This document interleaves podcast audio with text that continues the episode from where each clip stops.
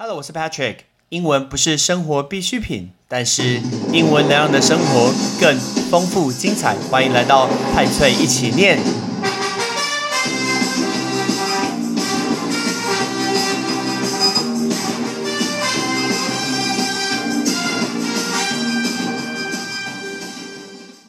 Alert, alert！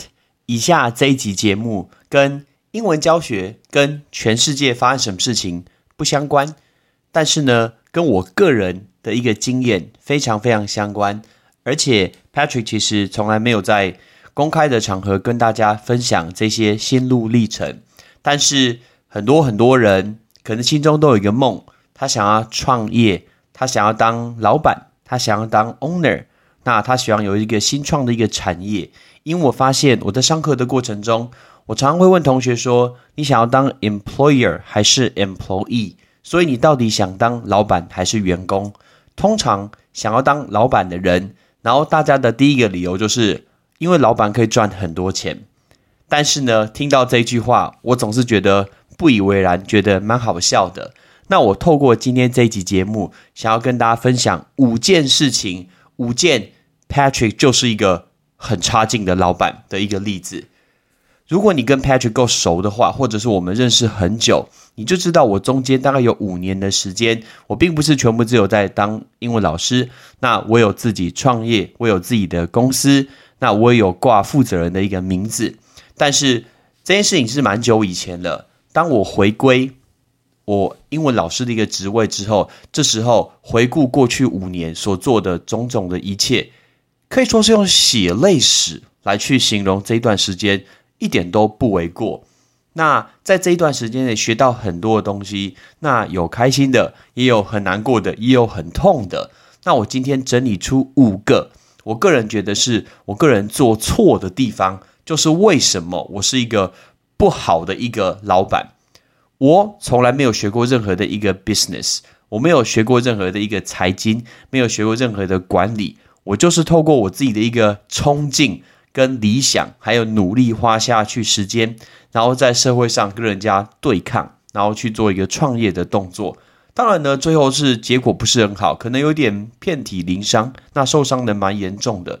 但是呢，因为我没有上过任何的 MBA 的课程，我也没有听过一些呃专业的课程，甚至没有受过专业的训练，我就是自己看书，然后用自己的一个呃憧憧憬吧，还有冲劲去听很多的一些课程，那想办法希望可以创业成功。但是很明显，还是需要专业的城市才会成功。所以我整理出以下五个东西，我想要跟大家讲一些故事，跟工作上面是相关的。那希望这个对，包括你现在不管是呃年轻人，呃你是十几岁、二十几岁，甚至三十几岁的人，十几岁的人就会知道说，原来未来创业长这个样子。二十几岁的人，你可能原本有创业的一个想法，那你可以再多思考几个面向。三十几岁的人，就可以当做当做一个笑话，想说：“哎呀，这个 Patrick 老师想太多，自不量力，怎么创业？”但是呢，这个毕竟是我自己走过的故事，所以想要跟大家分享。我要讲的第一个东西，第一件事情就是我所学到的，为什么我不是很好的一个老板呢？第一个，亲朋好友通常应该是助力，可是也有可能是阻力。为什么亲朋好友是助力跟阻力呢？因为你今天在做生意的过程中，如果你有很强大、很强大的人脉，你认识很多人，这当然一开始会是一个好事。可是生意是做永久的，不是一个短时间。然后一呃，靠你的亲朋好友帮忙，靠你的人脉把它宣传推销出去，这样子其实是不够的。原因是什么？举个例子，比如说你今天开的是火锅店，你今天卖的是某某的商品，某某的健康的一个食品。可是，如果真的买单的人表示他真的觉得你的火锅店很好吃，觉得你的健康食品真的很有用，他才会愿意想要去推销给下一个人。But 因为是你的亲朋好友，那他为了因为我们的关系、我们的面子的关系，他一开始一定会帮你推销，一定会帮你宣传。但事实上，他对产品了解吗？并不了解，所以他只有一开始会做这件事情。那相反的。他今天做一开始，这个热度只有一开始，或许你一开始可以冲得非常的高，可是每个月我们都有支出啊。那每个月的支出过程中，你要一口气做两年、三年的生意，那后面怎么办？所以呢，亲朋好友确实可以在短时间内帮你把你的一个业绩，OK，把它冲到很高。可是到后面其实会下降的很快，而下降的幅度有时候自己是难以承受。这个是亲朋好友我所讲到的东西。那再来第二个，会有非常非常多人呢，他们真的是有很好的意见，然后他们会很关心你，所以他们会给你很多的一个想法，给你很多的提议。但是他不是你啊，他不知道经营的状况。他没有跟员工开会，他没有跟你的一个顾客，没有跟你的会员碰过面，他只是以他看到东西告诉你，他看到什么就跟你讲什么，看到什么就跟你讲什么。你的脑子其实已经有非常非常多的东西，你会没有时间，甚至没有那个能量去做一个内化动作，到后来你有一天就会爆炸。所以好意确实好意，可是，在某些情况下，其实会给予很多的压力，因为会变成有点绑手绑脚的。今天你想要做任何事情，你就会觉得说：“哎呀，等一下是不是又要谁透过谁来跟我讲什么意见？说你不要这样做，你不要这样做。”接下来，我知道很多人会说：“哎，我要找我的亲朋好友一起做一个创业的动作。”其实，我个人会觉得这件事情是风险非常非常高。我们讲一下那个字，大家比如说一起。呃，创业那就做一个合资，那合资这个字叫 joint venture Joint 就是共同的，那 venture 就是投资，所以 joint venture 就是合资的意思。那当然，比如说亲朋好友、同学啊，一起做一个合资，一起创业，一开始感觉充满梦想，大家的目标往前冲，然后好好的赚一笔钱，很努力去打拼。可是有人可能会先下车，还有每一个人的观念其实都不太一样，比如说。你今天想要去换一个新的招牌，就光做这件事情来说，其实就会有很多的意见。有人会觉得说，我为什么要花钱去多做这个六万块的招牌？我应该要把钱省下来去做别的事情，或者是比如说，你今天决定要去发八千份的一个 DM，有些人觉得说，不用上次的上个月的没有发完，那我为什么要再花钱花花钱印新的月的一个 DM？所以包包括做做不同的。事情你要做不同的决定，会有非常非常多的意见。那当如果他今天只是你的一个亲朋好友，然后他没有出资的话，他的意见你可以不要听。可是如果他有出资呢，他就表达意见啊，他就有投票权利呀，这样子就会发生纷争。所以这件事情，呃，在合资上就是一个很大的问题。还有每一个人的观念，开源节流是完全不一样的。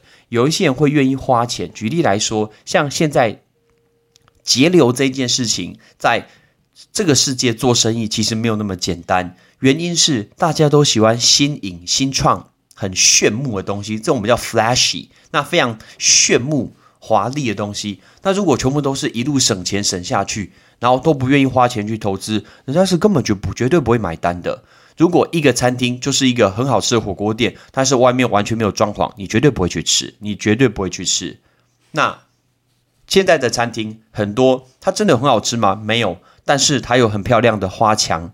然后它有植栽，它有让你可以拍照的东西，那这些其实就会带带来很多的顾客，这个就是现在的模式。所以光开源节流中间取得平衡，我觉得这就是一个很大的一个问题。所以这是第一点，告诉大家不要过于觉得亲朋好友这一件事情会给你很多很多的帮助，因为在给你的帮助过程中，可能在经营的过程中，它会变成助力，某些情况下会变成阻力。这是第一点我所学到的。第二点，第二点我所学到呢，叫做有些话其实真的不需要说。你心里有很多话，比如说有十句话，你可以讲三句就好；有七句话，把它留在心中。有时候不要讲，比讲还要重要。我在公司里面的时候，然后我会看很多不同的一些细节。那因为是自己的公司，就会看很多很多很小的细节，就算是桌子有一点点脏。有一点灰尘，冷气出风不够强，或者是冷气吹到顾客的一个头，我都会马上去做一个调整。那呃，比如说今天灯稍微暗了一点，我就会赶快去买灯泡自己去换。所以任何的细节，可是当我自己去做没问题，但我如果叫别人去做呢，他就会觉得这些事情非常非常的琐碎。当非常琐碎的时候，无形之中就会让员工会觉得，哎呀，你话很多诶 v e r y talkative。就你话超多，怎么这么喜欢碎碎念？怎么这么多多东西需要念？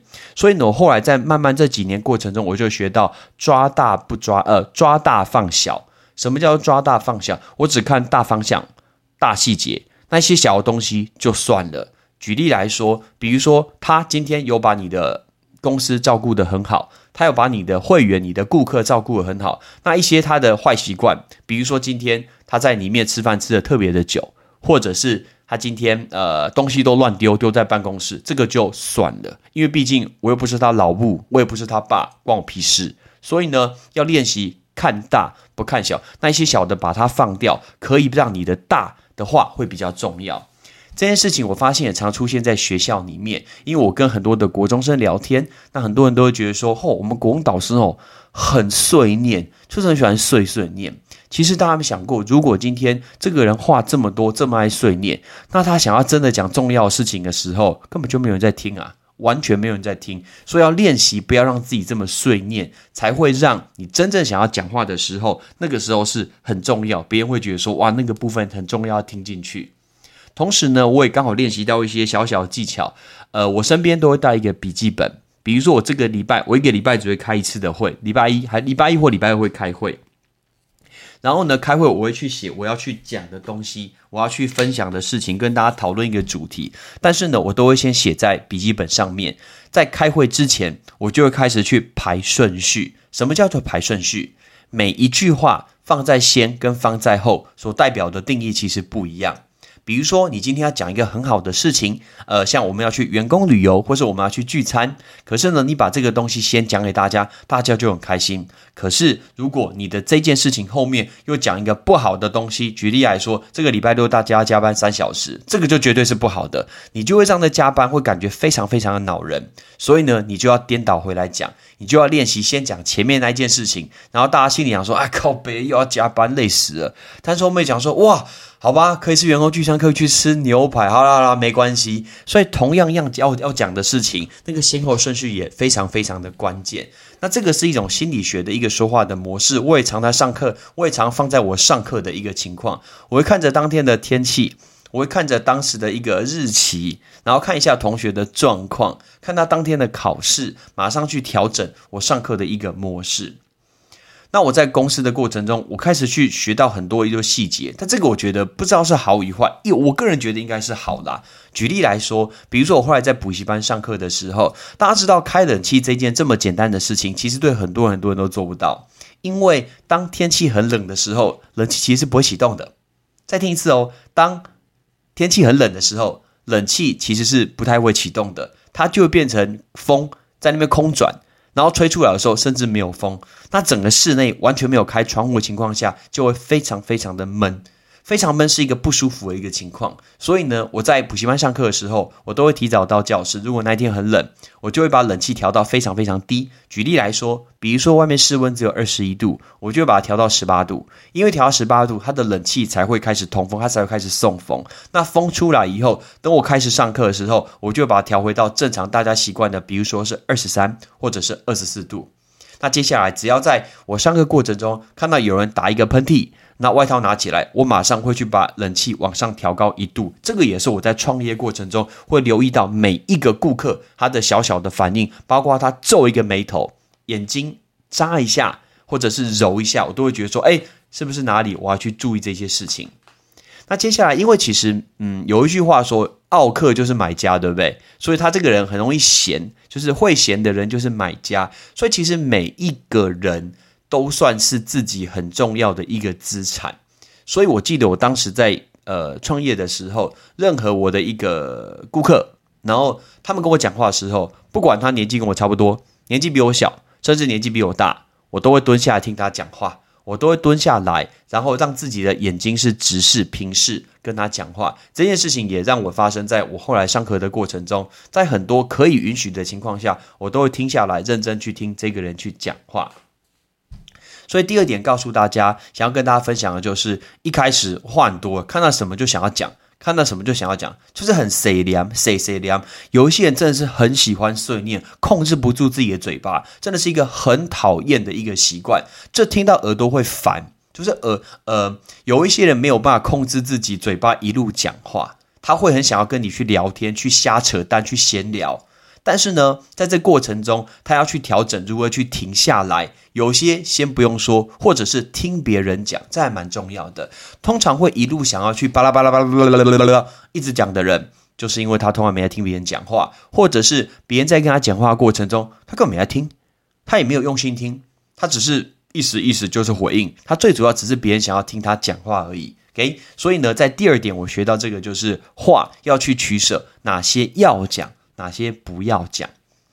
第三件事情我学到的就是休假是非常非常重要的事情。那个字休假，呃，很多人不用这个用法哈。比如说我今天要说休一天的假，怎么说？Take a day off。所以那个字 take off，take off 就是休假。当然你要说什么飞机起飞也可以。那休假是非常重要的。当时我先快速讲一下我的创业的一个背景。我原本上课呢，有一个礼拜上到大概超过三十五个小时的一个课程，但是因缘机会下，我有一个创业的一个机会，所以我去开了自己的公司，然后跟政府申请了我自己的一个公司的名称，然后成为负责人。那为了要播出时间做自己的一个公司，所以呢，我放掉了二十个小时的课，我只留下十五个小时。所以呢，我原本有三十五个小时的课程，变成只有十五个小时的课程，所以我就成为一个。一天切成两半的人，我白天在自己的公司打拼，晚上我去补习班上课，偶尔白天我还去学校上课，所以我身兼数职。我在大学上课，我在高中上课，我也在补习班上课。最重要，我还有自己的公司，所以我基本上，呃，整天都是这样子跑来跑去，跑来跑去。我只有中间偶尔时候会赶快溜回家，然后小睡一个小时，那这样子我晚上才可以去上课。那因为时间实在太忙了，平常一到五我根本没有时间再去做备课的动作，所以我礼拜六、礼拜天我都一定要拿来备课。我基本上没有什么休假，而且呢，我就算在备课的时候，我也不会像后来我去星巴克、去路易莎、去咖啡厅念书，那可以很轻松的一个备课。不是，我都在公司备课，我就把办公桌搬到电视前面，然后一边看着电视上的 NBA。或者是电视上在播棒球，其实我都没有在看的。那我就一边一边备课，然后准备公司要做的事情。比如说，我会去排一下我们公司的一些器材，然后准备一下下个月的活动。甚至我在等新进的人员来面试，跟他们约礼拜六、礼拜天来面试。OK，所以呢，我等于时间是整个占满满的。我印象很深刻，有一天是我在等三个人，有跟我说从一零四我找到他，然后他要来面试。然后那是一个礼拜天，礼拜天，我说我礼拜天面试，那他们说可以，所以那三个人都礼拜天来面试。我记得那天下大雨，然后我从早上八点坐在公司等，然后等到下午五点，三个人都放我鸽子都没有来，三个人都没有来，我坐了一整天，然后工作一整天，然后都在等，外面下大雨，然后三个来面试的人完全都没有来，也没有跟我联络。那我记得有时候真的太累了，我就在办公室的沙发上面睡觉。然后睡一睡起来，然后再继续上班。其实我相信，如果你今天自己有创业过，或者自己是老板啊，自己主管，你一定觉得说 Patrick 说讲话都是小事情。对，所以我这一堂呃这个节目一开始跟大家讲说，接下来呃接下来这个节目不是一个专业的一个呃节目，不是一个专业在商业方面、在创业方面一个专业人士的分析，不是，是来一个来自于一个路人。OK，一个路人，一个误入丛林的小白兔的一个心路历程的分享。OK，如果我有真的接受过训练、上过 MBA 的课，我应该不会做这些事情。可是呢，我就是没有，我就是用我自己的一个冲劲去跟他硬拼，所以就遇到这些事情。所以以前我都上班七天，完全没有休假，完全没有。但后来我觉得休假是非常重要的。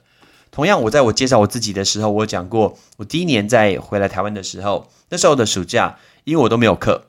大家不认识我，那没有补习班愿意找我上课，我都只能去代课。所以我记得暑假的时候，很多的老师他会出国，所以我那时候就到处代课，到处代课。有时候跑去台北啊，就只上一堂课一个半小时。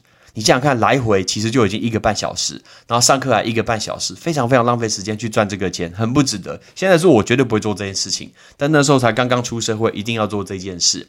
所以我记得我第一年那那一年暑假。连续上了二十一天的班，就是连续上了二十一天的课，累到真的是不想讲话。有时候其实不是累，是心里累。那种心里累的感觉，就算明天就只有一堂一个半小时的绘画课，但是还是会有那种明天要上班的感觉，所以心里没有办法放松。所以我到后来呢，我记得那年暑假之后，我妈妈就给我一个很好的建议，妈妈就跟我讲说，你不管怎样，一个礼拜一定要让自己完整休息一天。有，所以我后来就彻底做到这一件事情，我一个礼拜至少让自己休息一天半。到两天不一定，因为礼拜六有时候有课，有时候没有课，所以休假也是让我学到非常关键的事情。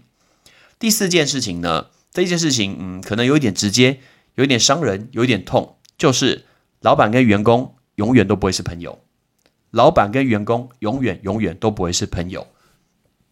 为什么这样说呢？因为我开始创业的时候，那时候我才二十几岁，所以我跟我的员工。我我跟我刚刚开始所创业的员工，我记得我跟他们在麦当劳面试，每一个人的脸孔，每一个人的履履历表，我到现在都记得。那他们每一个人都对我很重要，可是我从一开始就犯下很大的问题，因为他们年纪跟我相差都不会差太多，可能都不会跟我差五岁啊，那五岁以内都有可能。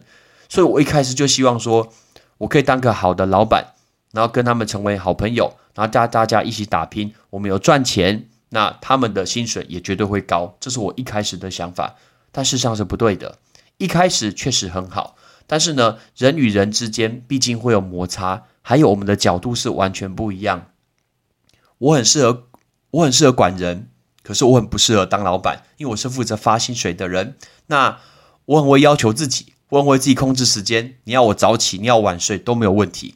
可是我很不喜欢叫别人做事情。可是我今天都已经有发你薪水，我还没有办法叫你做事情，那我发你薪水干嘛？所以呢，这件事情就已经造成我很大的问题。那接下来在呃我的员工的过程中，其实我个人觉得我应该算是一个蛮贴心的一个老板。举几个例子跟大家分享，每个月要发薪水，那在发薪水的那一天呢的前一天，我那一天就算是晚上十点下课，下课以后我都还会去公司。就算是下课以后，那十点多，我都还会去公司，因为我每个月在发薪水的前一天，我都会准备小卡片。那那个小卡片里面是写什么东西呢？那个小卡片里面都是写下我的笔记本里面所记的东西。我的笔记本平常我在公司晃来晃去的时候，我就会去观察每一位员工他所做好的事情。所以呢，我就会挑一些特别他所做的好的事情，然后写在卡片上面，去鼓励他，去嘉奖他，去感谢他，然后感谢他这个月的一个努力，然后放在他的薪资条里面，隔天一起给他。所以呢，这个一直是我的习惯，我会汇款给他，这是薪水没有问题。但是我同时每个月我都会写一张卡片给我的员工。今天就不要说来到什么三节啊，什么年终，这个是一定会发的。就算是遇到员工的生日，那我们都有去送他礼物，而且我送他礼物其实都不是简单的东西。我们公司有送过女生那种百货公司整套的一个化妆品，还有很新很新的艾迪达的最新的潮牌的鞋子。那我们都有送过我们的员工。每个月我们都有去做员工的聚餐。我们在市中心所有的餐厅应该都吃过了，应该都是吃过了。因为我们的公司上班时间比较特别，我们会利用下呃中间的，我们早上十一点半上班，然后到晚上的九点，但中间的下午时间是休息的时间。那我们会透过下午的休息时间去外面聚餐。你就不要说什么西体呀、陶板屋啊这些，什么古拉爵，这个全部都吃过，甚至有吃过什么享食天堂这些全部都吃过。但是呢，这个已经是变成公司的一个传统。包括我去任何任何的国家，然后我看到任何的一个甜品，看到任何饮料，我马上都会走进去说：“哎，叫叫几杯，叫几个饮料，帮我送去公司给我的员工。”这个以前变成我的一个习惯，这真的是我的习惯。我希望把它变成我的一个朋友，变成我的家人，大家一起努力，一起打拼。But 重点永远都会在 But 一个后面。但是呢，我所遇到的事情有点莫名其妙。跟我所一起创业一开始元老的一个员工，他们有一天大概在工作两年之后，公司发生了一件事情，那细节我就不要多说，我不觉得是什么太大的事情啦。那发生了一件事情，他们当天全部人都一起离职，全部的人都一起离职，而且我记得那一天，我们的店长还把钥匙直接在我前面摔在桌上。我非常非常相信他。我原本还希望可以把他当做可以一个股东，然后让他可以去入股这个公司，然后把他当做自己的事业来打拼。呃，我很相信他。但是呢，我记得那一幕到现在都记得，就是他把钥匙丢在我的前面，在办公桌直接摔在我的办公桌上面，然后带着其他员工一起走头掉了。诶，我觉得任何事情都每一个人都可以说对与错，但现在回过头去看，其实我不觉得是什么大的事情了，我只是觉得是年轻人冲动了一些，这是一个。那第二个，我也遇过另外一届的一个店长。那这个店长呢，他走的时候，他把所有的打卡记录都偷走了，所有的打卡记录都偷走。然后偷走的情况下呢，这件事情不打紧。我们刚跟大家讲说，上班时间是十一点半到九点的上班时间。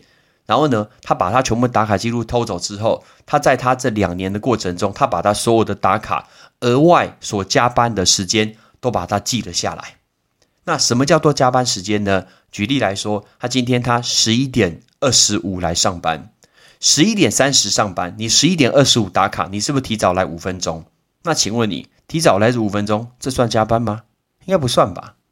晚上九点下班，他今天打了九点十五的卡，因为他坐在那边玩的手机，跟人家聊 Line 聊了十五分钟，然后他也说这个算加班，因为他有待在公司。所以他就累积两年的一个加班的一个时数，他累积两年的加班时数，然后去跟劳保局陈情，要我们给他加班费，去告我，跟我讲说没有加班费，我为此还去调解委员会，然后呢去跟他们协调这笔钱。他原本跟我求偿台币大概九万块这么多钱，大概八九万，但后来呢，其实我相信调解委员会的两位大哥也非常的心知肚明，知道说这个很明显是年轻人来乱来闹。所以呢，他们也中间去做一个协调，也不希望我赔这么多的一个钱。所以我记得后来我们就中间取一个数字，赔了大概一个人赔了三万多块吧，赔给他们。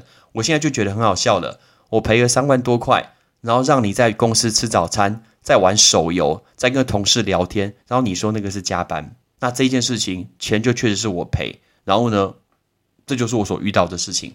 所以员工对我来说，能不能变成朋友？不可能。绝对不可能，这件事情根本在我的心中深深的挂上这一道。还有，我人生有一个非常非常的呃，一直觉得很愧疚的一个事情，在我的元老级的员工一群人全部都离开之后，然后有一个人他愿意留下来，我非常非常的感激他。但是他可能他的能力或者是他的一个背景。那我不知道，对专业的加盟主来说，可能是没有没有那么的出色。但是呢，他对我来说真的是一个恩人，我到现在都非常非常的感激他。他真的是一个恩人，因为在大家都跑掉的情况下，结果他愿意去帮助我，所以我一直很感恩，我非常谢谢他。可是，在我在呃工作的后半段的时候，我们请了一个不同县市来的一个专家，一个像是一个顾问。因为像是你就把它当做一个公司的一个 CEO，他会去帮忙做决策，所以我有点像是退退在幕后，把它交给 CEO 去做一个决策。结果 CEO 告诉我说，他要来把这个公司用好，最大最大第一件事情就是要把那个员工给赶走。你如果是我，你到底会不会做？一个是你的恩人，一个你要把你的恩人给赶走，这件事情到底要怎么做得到？我真的是没有办法做得到，但是呢，后来为了公司营运，我还是不得不面对面跟他讲说，我们要把他给资遣。我到现在都觉得对他很不好意思。结果呢，那这件事情我又学到了。我在跟他讲的一个过程中，结果没想到他的手机放在口袋里面，偷偷的录音，然后他录音，他就录到我请他要离开这个公司。很明显，这样就不是他自己愿意辞职嘛，是我要他辞职，所以我就必须去付那个。呃，遣散费，遣散费叫做 severance pay，right？severance pay，没错，我后来就付了他一笔这个遣散费。但这件事情是我良心上过意不去。那到底是理性 vs 感性？感性就是这个人曾经去帮过我，是个恩人；理性是他不太适合这个工作。那他到底要不要留在这个公司？那这个难题也是留给我去决定，留给我这个从来没有接受过任何专业训练的人去做做决定。所以呢，我希望他到现在是过得非常非常好。我不知道他现在在做什么。我希望他结婚了，我希望他过得很开心。OK，但是 Patrick 这辈子都会非常的感谢你，因为你曾经是我的一个恩人。那接下来呢？呃，刚刚讲的是员工，嗯，不可能是朋友。那最主要，我连我觉得连我面试都是一个很大的问题。我在面试的时候，我都会看这个员工好的一面，我都会觉得说要给年轻人机会。其实这个跟我在上课模式一样，我不喜欢用负面的东西去看，我喜欢看正面的。我都会希望说给这个年轻人一个机会，就算他学历很差，哎，就算他背景不太好，可是呢，至少我这个公司愿意给你的机会，让你去成长。所以我把每一个人都当做是一个好人，然后去做一个面试。结果最后呢，吃亏到只有我自己，因为我就遇到很多牛鬼蛇神，我就遇到很多莫名其妙的事情。因为老实说，大学。真的会筛选出一个人的能力，大学也会筛选出一个人的一个习惯，他的一个态度，这是真的。这虽然有一点现实，有一点难看，有一点难听，但是这是真的。如果这个人的履历他挂在一零四挂了这么久，上面这个人他应该蛮蛮有问题的。相反的，如果这个人呢，你根本没有办法在人力银行人力银行上找到他，这个人应该是一个蛮强大的人。找到这个人需要花一定的一个薪水才能请得出他，所以那个时候我记得我在呃补习班下班的时候，其实我记得在那段时间呢，嗯，最轻松的时刻就是在补习班上课，因为那是我人生呃，应该是我在那一段时间唯一脑子不需要去想公司的事情，是唯一唯一哦，不需要去想，我只要去认真面对学生，单纯开心面对学生教书就好了。结果呢，只要一下班，一下班。我只要打开手机，里面大概会有超级超级多的讯息来找我，因为事情真的是太多了。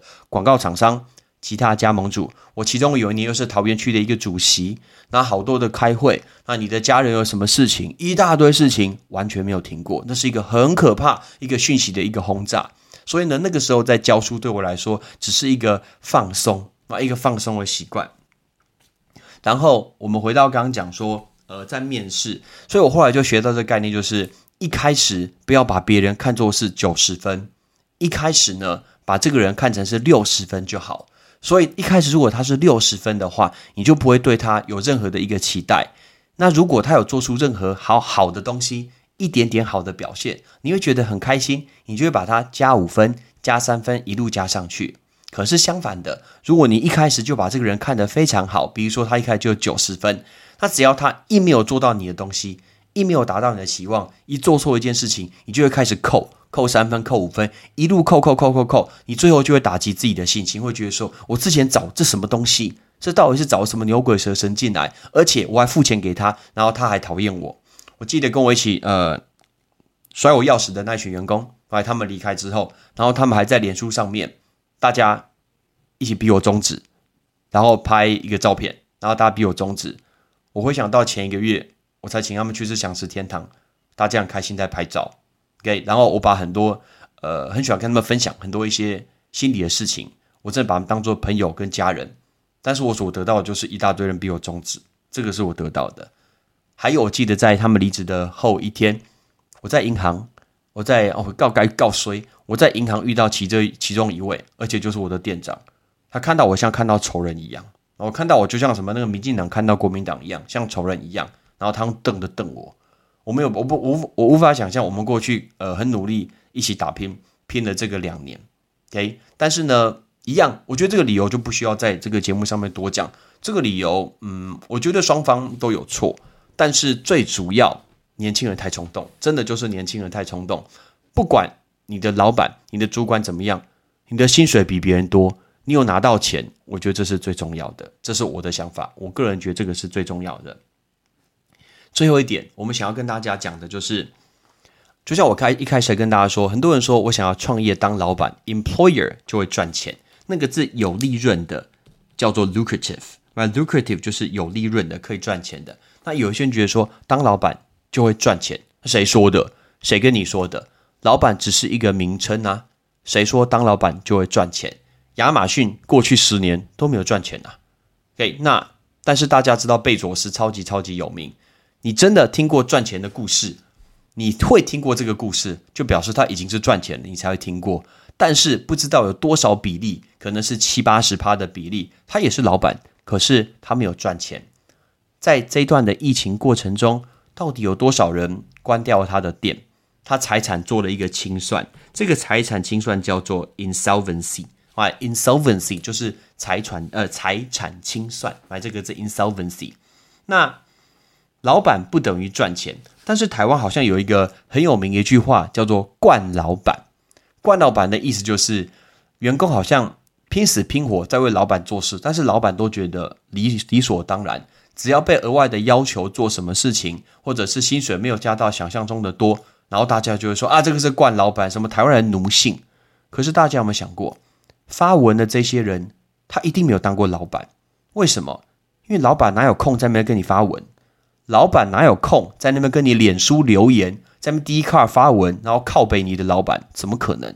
他根本这个时间都没有，他有太多事情要去做，他要去谈合作。他要去谈行销，哎，他有自己的家人，他有自己的事业要顾，他哪有时间跟你在那边网络上留言，然后说什么我们老板真的是一个很鸟的人，然后一养了一群惯老板的一个员工，所以我觉得“惯老板”这三个字，你会用这三个字表示你根本没当过老板。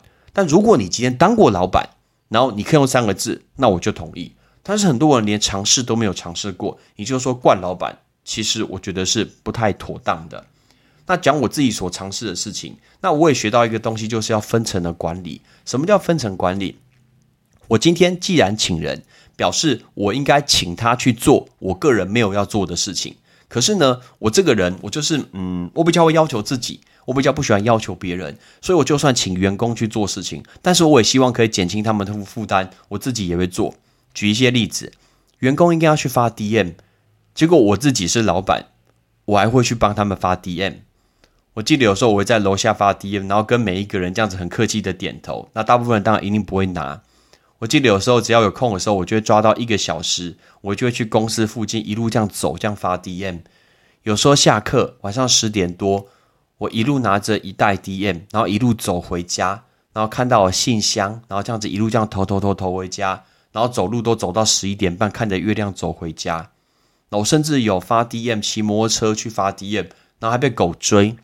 那我看到一个大楼里面很多信箱可以去投 DM，然后我还去翻墙过去，这是一个违法行为，绝对不要做这件事情。这就是我当初很蠢的一个事情。所以呢，这件事情是我会去做的。OK，那再来，呃，当过老板，你不知道他所需要付出的任何呃，比如说我们政府一直在调涨这个薪资，他的劳健保一直要涨，他的房租一直要涨，水电费要缴。消防又安检，我记得每年消防队都会来去做一个检查。明明我们都已经申报了，那前两三年就可以，但是第四年可能换了一个新的年轻人来，非常非常扎实啊，非常的精实。然后就说：“哎，这个地方要改。”好，消防队只是说了一句话：“这个地方要改。”我可能就要多花六十万。拜托，如果我已经赔钱赔了一年，过去这一一年没有一个月赚钱，还叫我花六十万，怎么可能？到底怎么可能？如果你是员工的话，你有办法做出这件事情吗？你根本不知道这件事情啊！你根本不知道人家随便一个公共安全、一个消防安检，然后老板马上钱就要拿出来，你只会看到说好像他有赚钱，所以他应该要拿这些钱出来。Why？为什么他应该？他在背后所做的任何的东西，OK？他买的冰箱，他买了电视，他买了新的一些音响仪器，这些你有知道吗？你知道他装潢花了多少钱吗？他的厕所漏水要花了多少钱修那个马桶吗？这些你知道吗？其实大家都不知道。OK，你只看到说公司好像有赚钱，然后当他没有帮你加薪的时候，你就走上凯达格兰大道去那边靠背，然后说什么没有加薪，没有加薪。你如果自己当过老板，你就去想这件事情。OK，当如果公司是赚的非常非常多钱的时候，我能理解你做这件事。但如果公司根本没有赚钱的情况下呢？还这真怎么加薪？你到底在争什么加薪？同时，老板的心理压力也是非常非常的大。我记得，当我的员工都跑掉的那一天，我那天晚上根本没有办法睡觉，因为我不知道隔天会有谁来。我隔天真的不知道。我人生中第一次躺在我房间的床上，看着外面的一个呃月亮，月亮下去，然后太阳上来。我很怕太阳上来的那一刻。为什么？因为我不知道太阳上来那一刻，那一天公司在营运的时候，到底有没有员工会来上班？我真的不知道。在这一段期间呢，我非常非常感谢我的好朋友，shout out to 狗狗 Felicia，他是我很好的朋友。他在我呃人最不够的时候，然后他抽时间来去帮我去顶住很多天的一个人力，我非常非常的感谢他。所以谢谢你，狗狗 Felicia，Thank you Felicia。同样，我记得我们遇到有一天有遇到台风。那台风天大家只会知道说，赶快去看一下人事行政局说有没有放假。你是员工的话，你放假你就很开心，你就得一天多一天的假。但如果你是老板呢？我记得当天呢，我冒那个大雨，我跑去公司，我确定每一个门窗都有关好，然后我用胶带把每一个缝把它给贴好，因为只要任何任何的损坏，你那个地毯湿掉了，你就是钱重新花。你如果在赚很多的钱情况下，你要做这些事情都没有问题。但如果你每月都是亏钱的，你都是亏钱，你任何一个台风来，你就是亏钱。如果你招牌掉下去呢，你就要花五万去多买一个招牌，这是不是一个很可怕的事情？OK。包括我走在路上，我知道大家都不会拿 DM，因为现在其实这个时代，其实大家没有人拿 DM。卫生纸大家可能会拿了，但 DM 更呢不可能会拿。然后呢，我就有时候走在路上，看到我们家的 D，我们家的 DM 被丢在地上，我那时候就会心想：这是我努力赚来的钱，这真的是我努力赚来的钱呢。然后被放在地上，然后踩在地上，跟垃圾一样。我想说，这每一个 DM 都是我努力去上课、去存下来的钱，还有去。投资所用的一笔本金，这都是我的钱，然后被你丢在地上。诶，如果你没有当过老板，你怎么会有这种感觉呢？最后，没想到这一集已经讲了四十分钟，希望你没有听觉得很烦。但最后，我想要跟大家讲一个概念：如果你是很呃很有钱的人，如果你把你所有的资产只拿出一部分来投资，你的背景非常非常强强大，是一个财团。当你是有钱的时候，每一个人都是好人。每一个公司它都是好公司，每一个企业都是幸福企业。但是，请问有多少公司赚钱呢？全世界、全台湾到底有多少公司赚钱呢？好，今天就算是真的赚钱的公司，你有那个能力进去吗？你有那个能力、水准、背景可以进去吗？没有的话，你自己没有能力进去这样的公司，那你待在其他公司，那你凭什么去嫌那个老板、那个公司是惯老板？是一个很严苛的公司呢，因为你本身就没有那个能力啊，所以你先把自己的能力先拿出来，让自己变得很强，让自己跻身好的幸福企业。接下来再来讲这个，我相信你进去的时候，你就不会讲这些事情的。OK，所以呢，要要讲这一集其实不容易，我从来不没有跟人家去分享这个故事，但我至少知道说，在没有经过专业的训练下，这五件事情是我在创业中得到很惨痛的教训。证明我就是一个很差的老板。来，这五件事情再快速帮大家讲一下。第一个，亲朋好友，他可能是助力也是主力。第二个，心里很多话不需要全部说。第三个，休假是非常非常重要的。第四个，员工跟老板绝对不可能是朋友。第五个，老板这个字不等于赚钱。OK，那我们今天要让大家来学一下这五个。我们今天教大家单字，包括合资。休假、遣散费、有利润的，跟财产清算，就是破产来财产清算。OK，准备好了吗？合资 （joint venture），joint venture，休假 （take off），take off，遣散费 （severance pay），severance pay，有利润的 （lucrative），lucrative。呃，破产、财产清算，insolvency，insolvency。哎，这一集竟然录了四十二分钟，这么久，不愧我是老师，一个人可以废话讲了这么久。其实就是因为我呃创业经历过这五年的事情，所以我格外珍惜当老师的一个日子。因为当老师其实很单纯，我就是努力教你。有时候每每年学生都问我说：“哎，老师，你有没有生气？看到我们考不好，或者是看到我们在睡觉？”其实真的不会，为什么？至少不会丢我钥匙啊。啊，至少你不会对我比中指，至少最简单，至少我不用付你薪水。哎，如果你真的有比较过，我要付你薪水，还要被你骂，还要被你讨厌，这太鸟了吧？所以学生对我来说其实是很可爱、很单纯的，所以我也很很珍惜我这份工作，我就是身为老师的这份工作。OK，那我们的这一集就讲到这个地方。那我很感谢呃你的一个收听，我是 Patrick，Peace。感谢你的收听。如果你今天是用苹果的手机，麻烦帮我用你的 APP 叫做 Podcast，给派崔一起念这个节目五颗星，或者是在底下可以留言分享一下你想听的一个内容，想提出的问题，对本节目的一个建议，Patrick 一篇一篇都一定会看。还有帮我把这个节目分享出去给你的亲朋好友，让更多人可以一起听到有趣学英文的一个方式。OK，I'm Patrick，拜拜。